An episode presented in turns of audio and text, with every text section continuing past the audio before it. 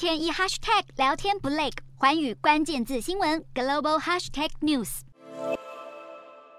对抗新冠病毒又有新利器，欧盟药品管理局批准辉瑞和莫德纳的次世代疫苗，这也是欧盟首度建议欧洲各国核准的改良版疫苗加强针。欧盟公卫专家批准的两款疫苗，针对的是原始病毒以及变种病毒 Omicron 的亚型变异株 BA.1，并且提醒秋冬可能会出现全新的变种病毒，因此欧盟的策略是要批准改良版疫苗，让成员国更能够因应疫情。欧盟执委会已经公布连串建议，包括优先为高风险族群接种加强针，紧速减少接种缺口，让尚未完整施打基础剂与第一次加强针的人完成接种，尤其是幼童。而美国的食品及药物管理局 FDA 也批准施打辉瑞和莫德纳的升级版疫苗加强针，但锁定的是目前居主流的 Omicron 变异株 BA 四和 BA 五。美国也预计在今年秋天展开接种行动，而且白宫有防疫官员表示，有意让新冠疫苗流感化，